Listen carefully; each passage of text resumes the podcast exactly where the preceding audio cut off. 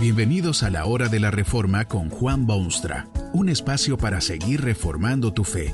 Este podcast es patrocinado por la casa editorial Poema Publicaciones, tu primera opción para libros centrados en el Evangelio, para cada rincón de la vida.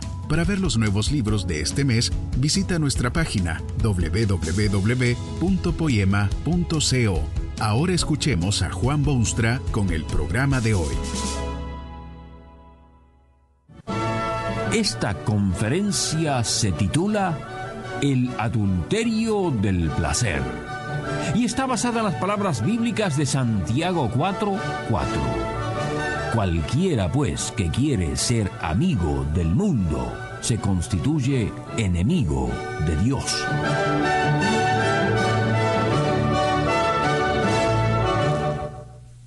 Hay por todas partes una sed insaciable de placer.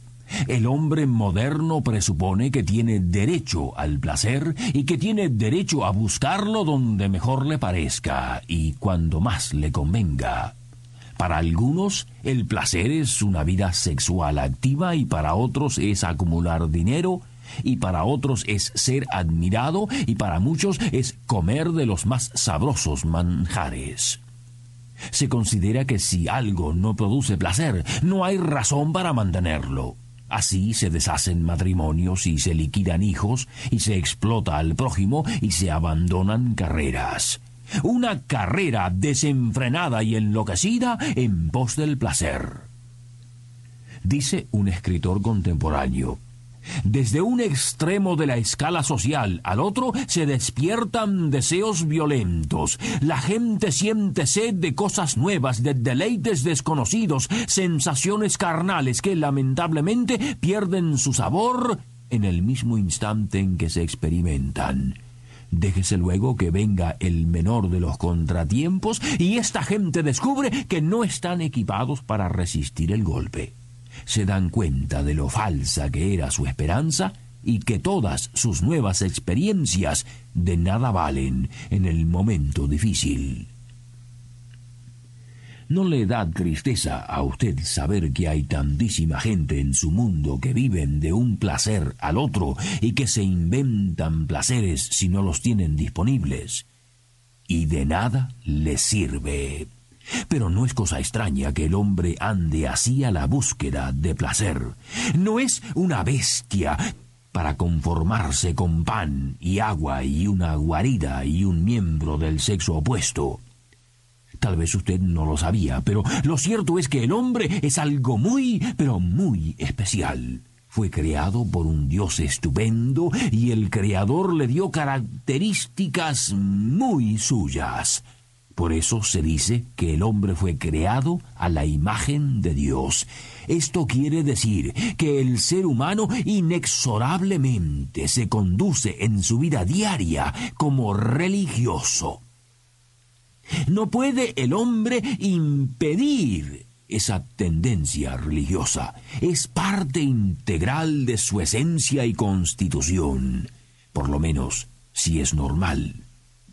¿Sabe usted de alguien que sea humano y que al mismo tiempo no se conduce religiosamente en su diario trajinar?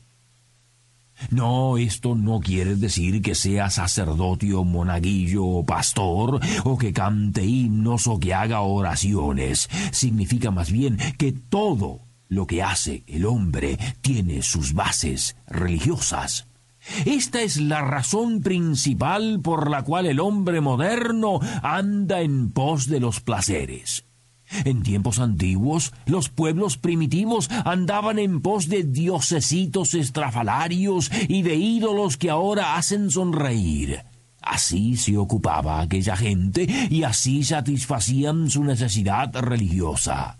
Pero hoy en día ya no hay esos diosesitos infantiles o esos ídolos casi cómicos. La gente se cree mucho más educada e inteligente y les daría vergüenza andar en pos de tales cosas. Pero sienten, pese a todo, esa imperiosa necesidad de andar en pos de algo y andan en pos del placer. Han hecho del placer su Dios personal. Esto se ha vuelto un adulterio del placer. Adulterio porque es malo, adulterio porque lleva a mal, adulterio porque es negación de lo divino, adulterio porque rompe una relación íntima entre el hombre y su Dios. El apóstol Santiago lo dice con fuerza y elocuencia por medio de una pregunta. ¿No sabéis que la amistad del mundo es enemistad contra Dios? Nada hay de malo en ser amigo del mundo, siempre y cuando se entienda bien esa palabra tan significativa. Nada hay de malo en amar ese vasto mundo donde hay misteriosas montañas y aves que cantan y flores con aromática fragancia y ríos caudalosos. Todo ello es creación magnífica del Creador soberano y está allí para ser admirado, para disfrutarlo, para estudiarlo y hasta amarlo. Nada hay de malo en amar a la raza humana, que también a veces se define como mundo. Un amor ilimitado por esos millones de almas está tan lejos de excluir la amistad de Dios que resulta imposible, en efecto, amar al hombre así sin amar también a Dios. El amor o amistad del mundo de la que habla Santiago es un sentimiento tan común como venenoso que impide amar al hombre o al prójimo. Es una amistad egoísta que busca tan solo el placer personal, la satisfacción inmediata, el deleite carnal. La amistad del mundo es un estilo de vida que demuestra ser puramente vida de parásito sacando del mundo cuanto jugo sea posible, explotando todo lo que sea posible explotar, y hacerse de cuanto placer, placer y más placer sea posible.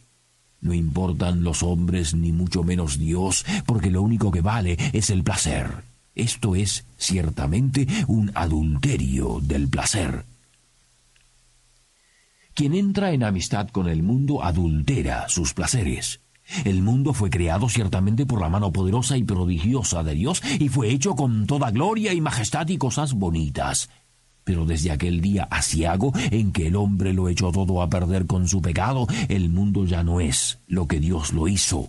El mundo es ahora lugar de sangre y violencia y desobediencia y odios y tristeza y amargura y ceguera y desesperación. Es el diablo quien se ha hecho dueño de este mundo. Es el diablo quien siembra cizaña por todas partes. Es el diablo quien se pasea por las calles del mundo con sus susurros y tentaciones. Es el diablo quien anda suelto por el mundo poniendo trampas por todas partes con sus garras y sus fauces listas a devorar.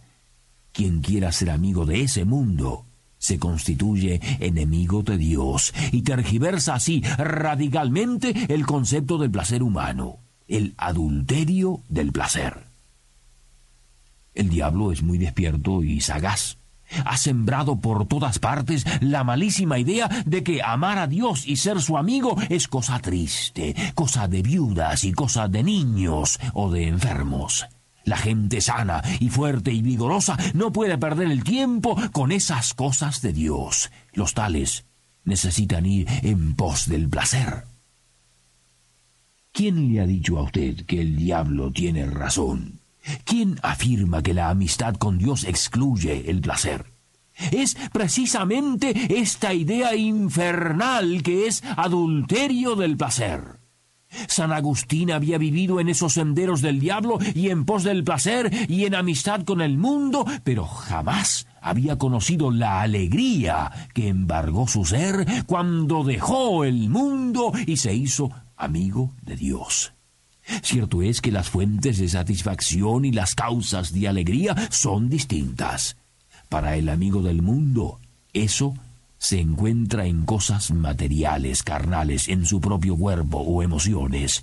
Para el amigo de Dios, la felicidad se encuentra en saber el principio y el fin, en vivir en un mundo controlado por su amante Padre, en cumplir el cometido para el cual todo hombre ha nacido. No puede haber satisfacción más grande en esta tierra, aunque el diablo lo desmienta a voz en cuello. Tal vez usted mismo anda dando tumbos por esa vida que Dios le ha concedido. Anda a la búsqueda de placer, placer, nuevos placeres cada día y cosas nuevas para mañana.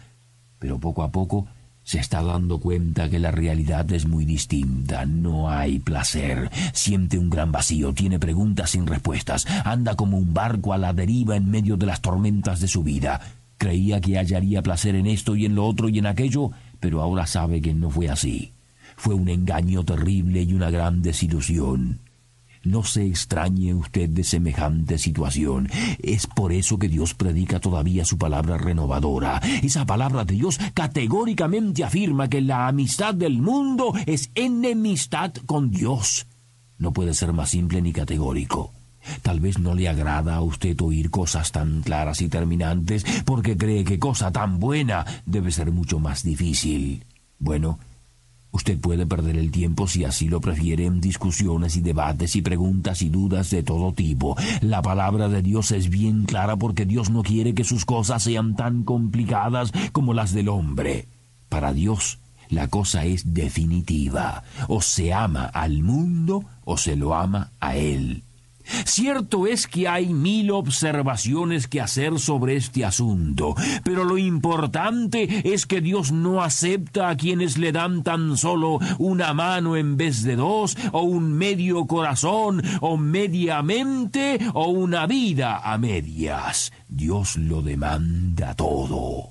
Así fuerte, tajante, lo dice el apóstol. Pecadores, limpiad las manos, y vosotros los de doble ánimo, purificad vuestros corazones. Afligíos y lamentad y llorad. Vuestra risa se convierta en lloro y vuestro gozo en tristeza.